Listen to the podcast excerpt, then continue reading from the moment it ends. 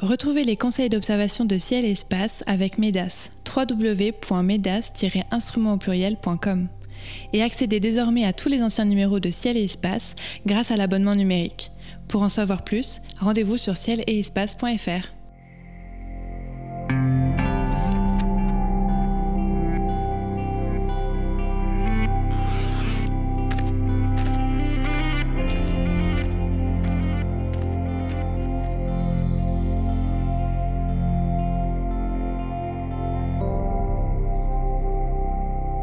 bienvenue sur les podcasts de Ciel et Espace pour une nouvelle émission consacrée aux éphémérides. En ce mois de novembre 2021, voici les cibles astronomiques que je vous conseille d'observer.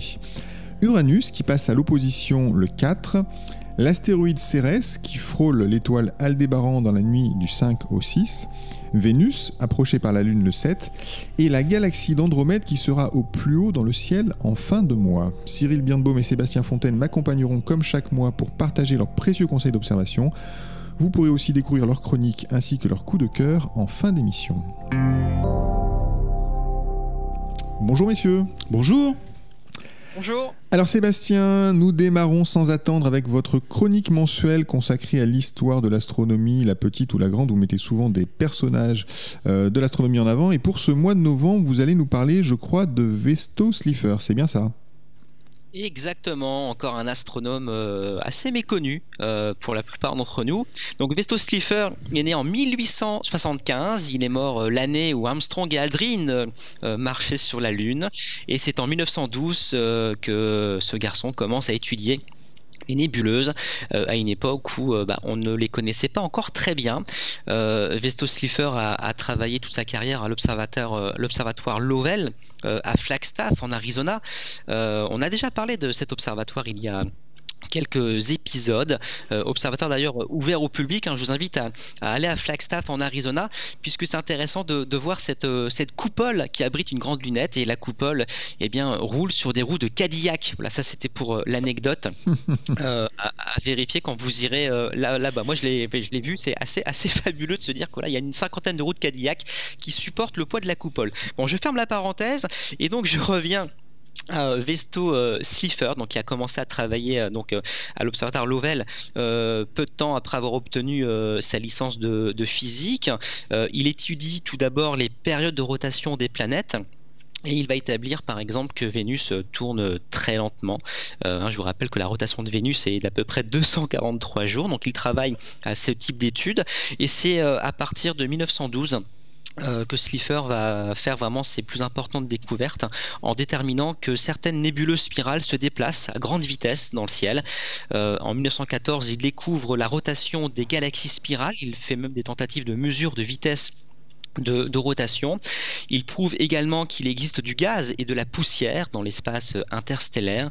Et euh, ben, plus tard, Vesto Slipher va diriger l'observatoire Lovell euh, à la mort de son, fondateur. Et donc, il dirige l'observatoire de 1916 à 1900. 52. Il va superviser pas mal de, recherches, notamment autour des, planètes transneptuniennes. Et puis surtout, euh, c'est lui qui va euh, créer l'impulsion qui mènera à la découverte de Pluton par Clyde Tombaugh en 1930. Mais ça, c'est une histoire dont on a déjà parlé. Donc Vestos Slipher, voilà quelqu'un qui euh, fait un petit peu le, trait d'union entre deux époques de, l'astronomie. Voilà une période où on commence à étudier vraiment ces, ces objets nébuleux du ciel qui ne s'appelle pas encore Galaxy au moment où euh, Vesto euh, euh, travaille vraiment à l'observatoire de Flagstaff. Ouais, on peut, on peut rajouter que Hubble, donc, qui, a, découvert par l'observation l'expansion de l'univers, doit beaucoup d'ailleurs aux, travaux de Vesto Slipher. Oui, complètement. Voilà pourquoi je voulais un petit peu rendre hommage à ce garçon qui est dans l'ombre de d'autres géants de l'astronomie comme Hubble que, que vous évoquez à l'instant. Très bien, alors on démarre tout de suite notre liste des objets à ne pas manquer ce mois-ci avec la planète Uranus. Euh, Uranus passe à l'opposition le 4 novembre, c'est donc la période idéale pour l'observer. Sébastien, ce qui étonne lorsqu'on observe cette planète pour la première fois au télescope, c'est sa, couleur. Euh, et on la compte souvent comme la dernière planète visible à l'œil nu. Euh, mais moi, je ne l'ai jamais vue en fait. Alors, vous l'avez vue, vous, j'imagine? Non, non, à, l'œil nu, non. Enfin, j'essaie de me convaincre que je l'ai vue, voilà, dans un champ d'étoiles. Non, la, voir à l'œil nu, c'est quand même très délicat. On est à la limite de la perception euh, visuel. Hein. Euh, donc certains prétendent l'avoir vu, ce n'est pas mon cas non plus. Euh, effectivement, quand on pointe un, instrument d'observation d'initiation, typiquement une lunette de 60 mm avec un grossissement à une trentaine de fois, la couleur verdâtre, vert vert bleu apparaît assez clairement sur le fond du, ciel, avec un grossissement plus important à partir de 100 fois, euh, on remarque vraiment la présence du disque. Hein. on met en, évidence le fait qu'on a affaire à, une planète et pas du tout à une étoile et c'est quand on utilise un instrument euh, un peu plus lumineux, plus ouvert, un 200 mm avec un grossissement plus conséquent à 150 fois, 200 fois, et bien là on a vraiment euh, toute la, la, couleur qui apparaît, ce, bleu vert euh, vraiment magnifique, assez inédit finalement, qui, qui ressort bien du, du, noir du ciel. Donc c'est toujours une observation intéressante à, à réaliser. Donc là, vous le disiez, la planète passe à l'opposition le 4 novembre ça veut dire qu'elle se trouve à, l'opposé du Soleil par rapport à nous qui sommes sur Terre. Autrement dit, elle est un petit peu comme une pleine lune où euh, en ce moment, eh bien, euh, Uranus va briller toute la nuit. Elle va se lever quand le Soleil se, couchera et se couchera que quand le Soleil se, lèvera. Donc vous avez toute une, toute une période intéressante pour l'observer. Et en milieu de nuit, vers 1h du matin, eh bien, euh, Uranus se trouve à plus de 50 degrés de hauteur, ce qui la rend quand même assez bah, facile à, à, identifier finalement. voilà, donc n'hésitez pas à regarder Regarder cette jolie planète euh, là pendant, euh, pendant la période, c'est maintenant ou jamais quasiment. Elle se trouve dans une région du ciel euh, où il n'y a pas d'étoiles très très lumineuses. c'est dans le Bélier. vous êtes à l'ouest des Pléiades, donc voilà, pérégrinez un petit peu dans cette région et vous devriez tomber sur Uranus sans grande difficulté puisque les étoiles vertes n'existent pas au passage. Donc un petit point vert dans le ciel, il y a de fortes chances qu'il s'agisse d'Uranus.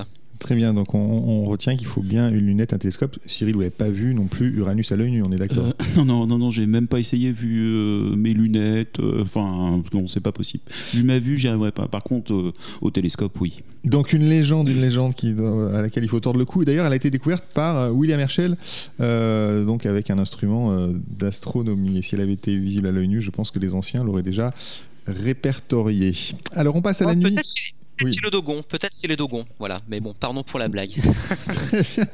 Il faudra que vous nous l'expliquiez alors, euh, la blague. On n'a pas compris. Bah, c'est promis. on reviendra en deuxième semaine pour l'explication de la blague de Sébastien. Alors, on passe à la nuit du 5 au 6. L'astéroïde Cérès. Ah, tiens, Cérès, vous en parliez euh, le mois dernier d'ailleurs, Sébastien. Euh, l'astéroïde Cérès frôle Aldébaran. C'est la plus petite, non, c'est la plus brillante, pardon, étoile du, du taureau, Aldébaran. Mais c'est la plus petite planète naine, c'est vrai.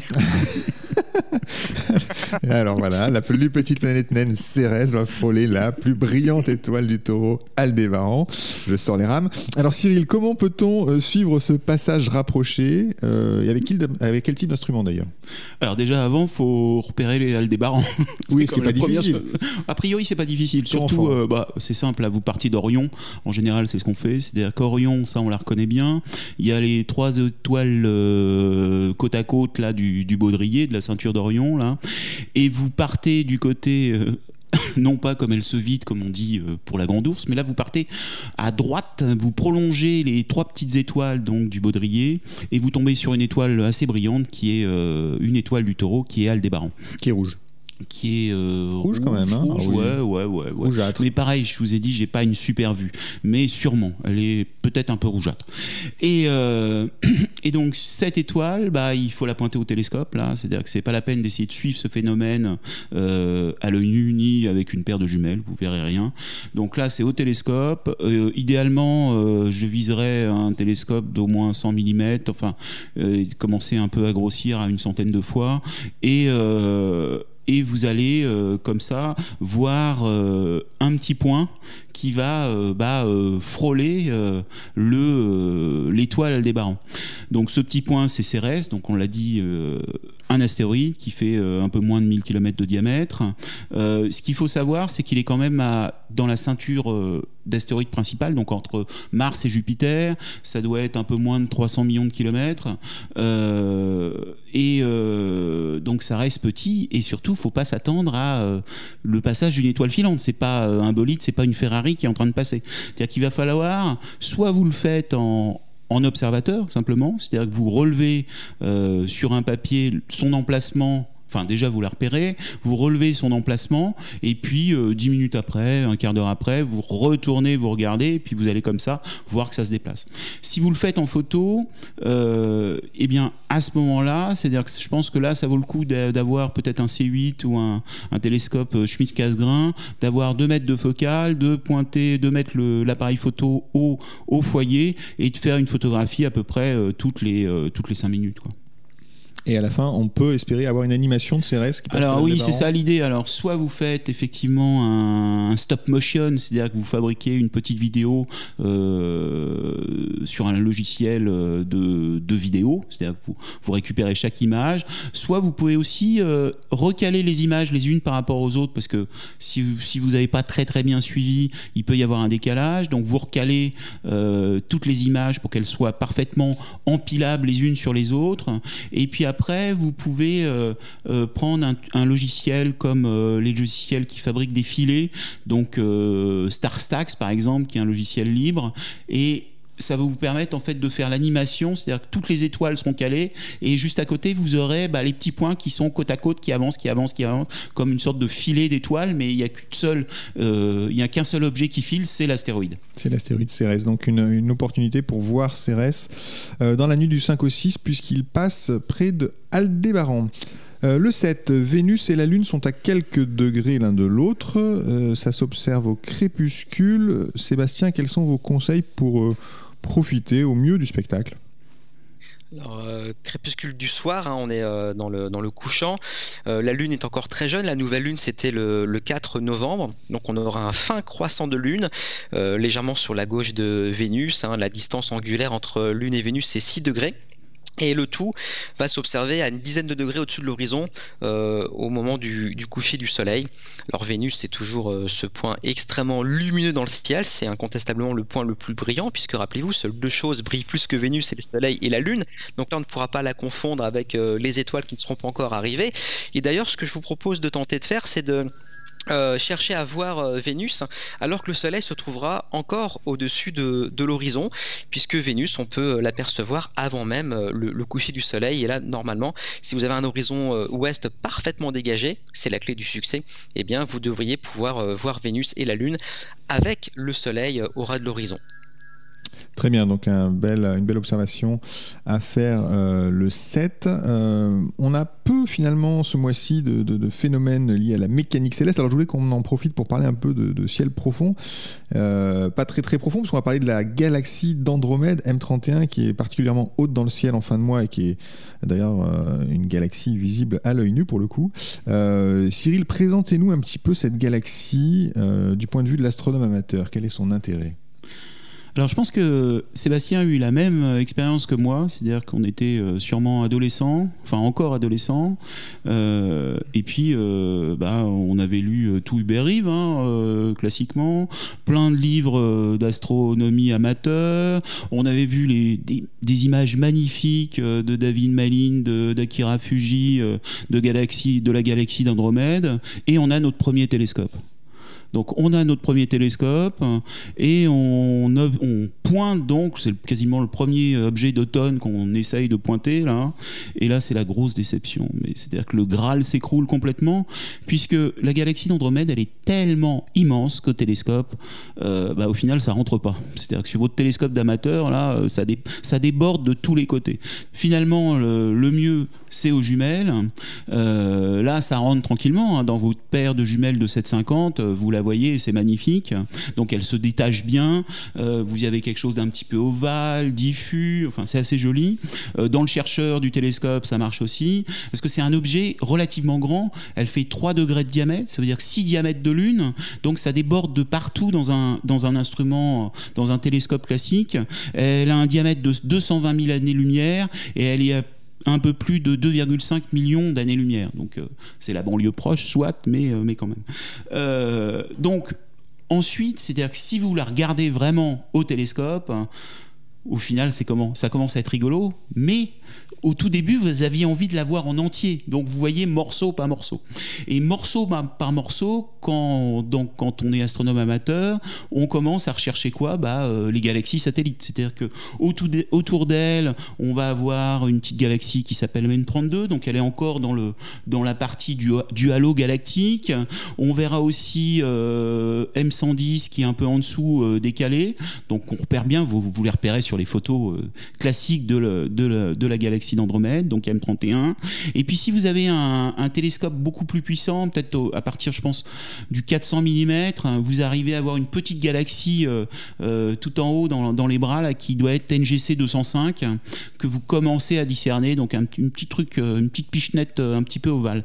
Et ce qui est intéressant aussi au télescope, là, aux 20 cm, c'est qu'il y a des zones qui sont plus brillantes et des zones un petit peu plus sombres. C'est-à-dire que vous voyez des sortes de petits stries un petit peu donc au, milieu, sous, le bulbe, vous arrivez à avoir des petites bandes un petit peu plus sombres, donc toujours en, observation décalée. C'est-à-dire qu'il faut, euh, il faut pas regarder l'objet, il faut regarder un peu côté. Et là, il faut euh, classiquement être super bien installé, tranquillement, assis. C'est-à-dire que vous n'êtes pas euh, le télescope qui suit, etc. L'observation décalée, peut-être un, mot là-dessus pour les, gens qui, qui nous écouteraient pour la première fois. Alors, ce qui se passe, c'est que notre, notre œil est un capteur, donc dans ce capteur, vous avez deux, deux types de cellules photosensibles à la lumière. On a euh, les cônes au centre qui sont sensibles euh, en gros à la couleur, je fais très vite, et sur la périphérie, vous avez des d'autres capteurs, donc toujours dans votre œil, sur la rétine, là, qui sont, qui sont sensibles au noir et blanc. il se trouve que l'œil est plus sensible au noir et blanc que à la couleur. C'est-à-dire qu'il faut il y a besoin de moins de lumière pour voir en noir et blanc que de lumière pour voir en couleur. Donc ça veut dire que quand il fait nuit sur les petits instruments qu'on a, bah, euh, au final, tous les chats sont gris la nuit. Donc vous êtes en train de regarder quelque chose de gris. Donc vous ne faites, n'utilisez pas les cellules photosensibles qui sont au centre de votre rétine, mais ceux en périphérie. Ça veut dire que si vous fixez directement un objet pas très lumineux, bah vous le voyez presque pas. Donc vous êtes obligé en fait de sans cesse tourner autour de l'objet pour voir l'objet. Donc une technique euh, classique d'astronomie amateur, utiliser sa vision euh, périphérique. Alors vous parliez de capteurs, on a les capteurs euh, rétiniens, mais on a aussi des capteurs de nos appareils photo. C'est quand même un objet qui se photographie M31. Ah ouais, c'est le bonheur. L'automne, c'est l'objet qu'on photographie le plus en attendant, en attendant Orion, en attendant Orion. donc celui-ci, ça rentre dans un 300 mm, c'est déjà joli. c'est plus rigolo forcément à partir de 600 mm de focale. vous êtes au foyer, alors soit du télescope, soit du téléobjectif. Il faut faire un suivi. Euh, donc là, ce qui est bien, c'est euh, d'avoir une monture équatoriale, euh, de, donc de prendre plusieurs photos, on va dire d'au moins une trentaine de secondes et d'arriver à au moins six minutes, donc une douzaine, une quinzaine, une vingtaine de photos. Et après, vous utilisez des logiciels pour euh, comme Secator, euh, qui est un logiciel libre qui va vous permettre d'empiler les images euh, et de faire ressortir, enfin déjà d'aligner, de d'empiler les images et pour faire ressortir, on va dire, les nébulosités de la galaxie. Il faut des pauses importantes individuellement bah, C'est-à-dire qu'en fait, ça va dépendre de votre suivi et de la qualité de votre monture. C'est-à-dire que plus vous pourrez poser longtemps, mieux c'est. donc, et plus vous arriverez à additionner, mieux c'est. de toute façon, vous, plus, plus vous aurez de lumière qui arrivera sur le capteur, mieux c'est. Donc plus le diamètre est important, donc plus l'entonnoir à lumière est important, plus vous posez longtemps, plus vous aurez des détails. Et voilà. il faut donc une, bonne monture pour essayer de, de photographier ce genre d'objet. On passe à la chronique photo. On en a beaucoup parlé photo, Cyril, mais on va continuer parce que c'est toujours extrêmement intéressant. Vous nous conseillez chaque mois sur la meilleure façon de réussir une astrophoto. Vous l'avez déjà beaucoup fait, mais euh, vous vouliez nous parler d'un objet supplémentaire ce mois-ci, un objet invité. C'est ah la bah comète Léonard, c'est ça? Oui, c'est obligé là. C'est-à-dire, je ne sais pas si vous vous souvenez, mais il y a un peu plus d'un an, on avait euh, annoncé euh, l'arrivée d'une comète. Ça devait être en mars-avril. Elle n'est jamais arrivée. Et deux mois plus tard, il y a la comète Néo Wise euh, début juillet qui est arrivée et celle-ci on l'avait pas du tout annoncée. Et elle était splendide. Et elle était splendide. Donc on avait complètement tout faux. Donc là, reprenons doucement. Il est probable que peut-être, éventuellement, on ne sait pas encore. Si nous avons de la chance. si nous avons beaucoup de chance, qu'une comète déboule au mois de décembre hein, et, elle commencera à être observable euh, donc euh, fin novembre. Euh, cette comète, c'est la comète Léonard. Elle a été découverte en Arizona par Grégory Léonard en début du mois de janvier, donc vers le 2 ou le 3 janvier 2021. Euh, elle est en train d'arriver, c'est-à-dire qu'elle se rapproche de la Terre et du Soleil. Et le 12 décembre, elle sera à 34 millions de kilomètres de la Terre et à 92 millions de kilomètres du Soleil. Euh, elle devrait être visible à partir du 12 décembre, mais elle sera photographiable eh bien, fin novembre. Donc là, ça va valoir le coup d'essayer de la photographier. Alors, où est-ce qu'elle est? Elle sera située, bon, j'imagine que si elle espace donnera la, carte, on parlera. Sur le site web au moins, oui, bien sûr. Et euh, elle sera visible sous, sous euh, la Grande Ourse, euh, et elle est en train de plonger vers l'hémisphère sud, c'est-à-dire qu'elle descend euh, côté nord là, et euh, à partir du 17, elle sera observable dans l'hémisphère sud. Donc, si vous avez prévu des vacances euh, au mois de Noël dans l'hémisphère sud, emmenez vos jumelles. et, et donc cette comète, vous pourrez commencer à la photographier et comme NeoWise, c'est-à-dire qu'elle a quasiment une trajectoire nord plongeante comme, comme la précédente comète qu'on a pu observer, vous devriez la voir avec l'horizon, c'est-à-dire prendre des photos au téléobjectif et euh, vous amuser. Splendide. Mais alors pour ceux qui auraient raté toutes leurs photos de la comète Neowise, euh, qui ont besoin de conseils, comment on photographie euh, une comète avec un appareil photo? Alors honnêtement, je pense pour rater la comète Neowise, fallait laisser l'objectif, euh, enfin le capuchon de l'objectif. Je vois pas d'autre solution. C'est-à-dire que j'ai vu des photos faites au téléphone, ça marchait. donc, alors, donc mauvais exemple. c'est un mauvais exemple. C'est un mauvais exemple. C'était compliqué de la rater, je pense. Euh, c'est-à-dire qu'on n'est pas forcément satisfait. C'est plutôt on est frustré de pas avoir fait d'autres images qu'on aurait vues faites par d'autres personnes. C'est-à-dire qu'on se dit, allez, j'ai une deuxième chance. Toutes les photos que j'ai pas pensé à faire, je vais enfin pouvoir les faire. Alors le principe c'est toujours le même. Un pied photo, un objectif, alors ça dépendra de la taille de sa queue, bien sûr, mais en général, un 50 mm, un 85 mm pour ce genre de comète, ça doit bien entrer. Vous visez la comète, qui devrait être visible à l'œil nu, et puis vous posez euh, quelques secondes. Hein. Il y a juste besoin de poser quelques secondes en montant en sensibilité, peut-être en vous mettant euh, à la limite de ce que vous pouvez, enfin ce que peut votre appareil photo, donc peut-être 1600, 2000, 2000 ISO. Euh, vous faites des poses de quelques quelques secondes pour éviter qu'il y ait un bouger stellaire, c'est-à-dire que euh, les les étoiles soient des petits traits et euh, vous débrouillez pour avoir un joli plan. Alors c'est vrai qu'il y a quelques photos qu'on a ratées euh, avec des beaux châteaux devant, enfin des, des, reflets sur des lacs, etc. Donc ça sera le moment de, de vous déplacer pour faire ces images-là. Espérons que la comète Léonard tienne ses promesses. Alors la fin de cette émission approche, Sébastien. Cyril, c'est le moment de dévoiler votre coup de cœur du mois. Un astre, un livre, une mission spatiale, une exposition, un astronome, un instrument. Vous pouvez choisir ce que vous voulez. Euh, Sébastien, quel est votre choix ce mois-ci? Alors ce mois-ci, c'est plutôt un, gadget. Alors vous connaissez ma passion pour euh, les jeux de construction, Lego en tête. On a déjà parlé de toutes ces collections Lego euh, qui mettaient euh, en avant la fusée Saturn V que j'ai, la station ISS que j'ai, etc. Et donc là, bah, ce qui m'intéresse, c'est plutôt les puzzles métalliques 3D. Alors je ne sais pas si vous êtes déjà tombé là-dessus euh, en visitant euh, euh, des planétariums ou des musées scientifiques. on en vend à la boutique de la Cité des Sciences notamment. Et donc ces puzzles métalliques, eh bien ça se présente de la manière suivante. en gros, sous cellophane, une espèce de, de carte postale euh, métallisé et quand on y regarde de plus près on se rend compte que euh, des éléments de cette carte sont prédécoupés donc on les détache euh, et puis on se rend compte qu'en les manipulant et en les, en les, en les façonnant eh bien on va réussir à, fabriquer des petites maquettes hein. et donc j'en parle parce que les puzzles métalliques beaucoup de ces puzzles métalliques ont été dédiés euh, à l'astronautique et on trouve euh, beaucoup de, modèles réduits euh, de, fusées, la navette américaine, les différents rovers martiens également. et donc vous pouvez avoir comme ça toute une collection de petites maquettes à, confectionner en métal. Alors c'est difficile à expliquer parce que c'est assez étonnant, c'est très beau, c'est assez difficile à réaliser. Donc si vous avez des enfants, euh, c'est pas vraiment pour eux, ou alors vous le referez, mais c'est vous qui allez le faire. Et donc vous avez euh, voilà un petit casse-tête de quelques heures devant vous pour euh, confectionner euh, voilà différents rovers et différentes fusées. Donc ça vaut vraiment le coup d'œil, ça vaut une quinzaine d'euros à peu près. En fonction des modèles, ça peut monter à une vingtaine d'euros en fonction de la taille aussi des, engins.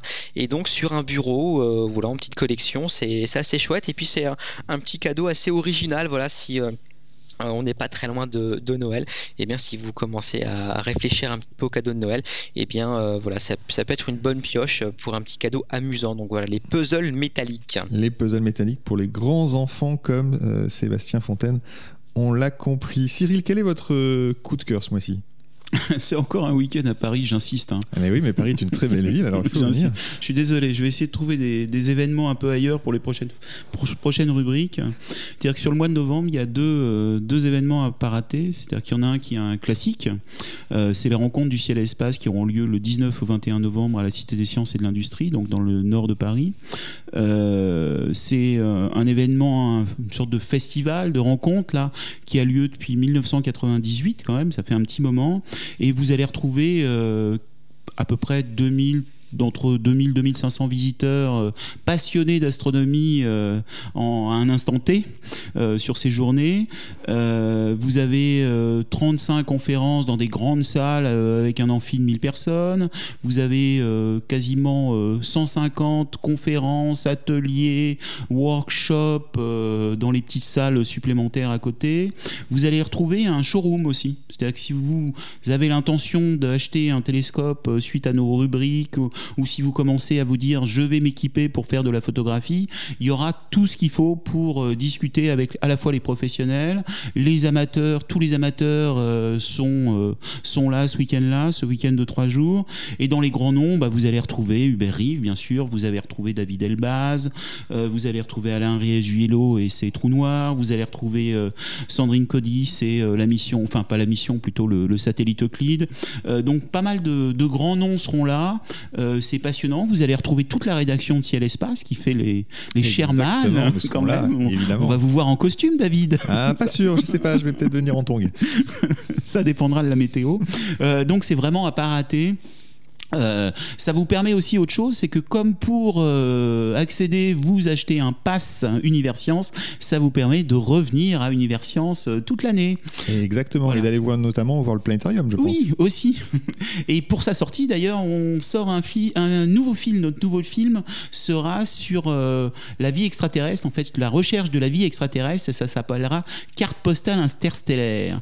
On vous invitera à écrire un message aux éventuels extraterrestres, David. D'accord. D'accord, avec plaisir. Et puis, autre événement, mais qui a lieu en début de mois, et ça c'est une première, c'est le festival Explore Espace. Lui, il aura lieu à Montrouge, donc c'est complètement à l'opposé de la Cité des Sciences et de l'Industrie, donc sur la banlieue sud, porte d'Orléans, à côté de la porte d'Orléans. Et donc ça va être accessible à métro, il faut le dire. Hein, oui, les, les euh, deux faciles, même ou en vélo. Ou à vélo, exactement. Bon, ça dépend d'où vous arrivez, mais logiquement à vélo, ça passe aussi. Euh, c'est le premier festival d'astronomie euh, immersif et interactif, et on vous proposera un truc assez amusant. Ça va être aussi une première, je pense. Alors, ça a eu lieu en, en Espagne, mais on n'a pas dû le faire encore en, en Europe, quoique peut-être Épinal d'ici là le fera. C'est-à-dire que dans une salle immersive, donc un dôme, on, vous allez pouvoir pivoter, piloter pardon, la Jeep lunaire, donc en, temps réel, ce qui peut être assez rigolo, déraper, euh, aller dans un sens, etc. Et euh, ce qui est assez amusant sur cette démo, c'est qu'il y a des erreurs scientifiques. Donc le but du jeu, c'est de retrouver, c'est pas que de piloter, parce que ça, ça c'est juste ça peu d'intérêt au final, c'est de voir les erreurs qu'il y a. Allez, je vous en donne une. Non, je vous en donne pas. Non, non, non, non, non, non, non, non, non, non, on se verra directement euh, sur place. Euh, vous aurez aussi des conférences, euh, des conférences en journée, bien sûr, et surtout des spectacles. Il y a David Elbas qui va nous faire ses derniers spectacles, donc il y a, des choses très intéressantes. Ça va être plutôt, plutôt amusant, plutôt rigolo. Et il se trouve qu'il y a un invité d'honneur aussi. Ah oui, puis important. Et très important. C'est Charlie Duke, évidemment, l'un des 12 Moonwalkers. Voilà, mission Apollo 16 hein, qui sera là. Exactement, et qu'il a, il, voilà, exactement. C'est rare de pouvoir rencontrer un homme qui a marché sur la Lune. Il quand même. C'est un des derniers, c'est le dernier peut-être même. Non, peut-être pas, encore le dernier, mais, par contre, malheureusement, effectivement, il en reste plus beaucoup. Et oui, Charlie Duke sera, sera là euh, à Montrouge pour le festival Explore Espace. Et ça vaudra vraiment le, coup de, peut-être piloter la Jeep lunaire sous son œil averti. Ou vérifier s'il sait encore. voilà, donc deux week-ends importants. Rencontre du ciel-espace le 19, 20 et 21 novembre à la Cité des Sciences et de l'Industrie. Et le 5, 6, 7 novembre à Montrouge, le festival Explore Espace. Très bien, merci beaucoup messieurs. Les éphémérides de Ciel Espace sont terminés pour ce mois-ci. Merci pour vos précieux conseils d'observation, vos coups de cœur et vos chroniques. Merci à Nicolas Franco qui était à la technique. Cette émission était présentée comme chaque mois par David Fossé. Je vous donne rendez-vous au mois de décembre et d'ici là, si ce n'est déjà fait, songez à vous abonner à Ciel Espace ou à laisser un commentaire sur votre site de podcast préféré. Bonnes observations à tous et à très bientôt.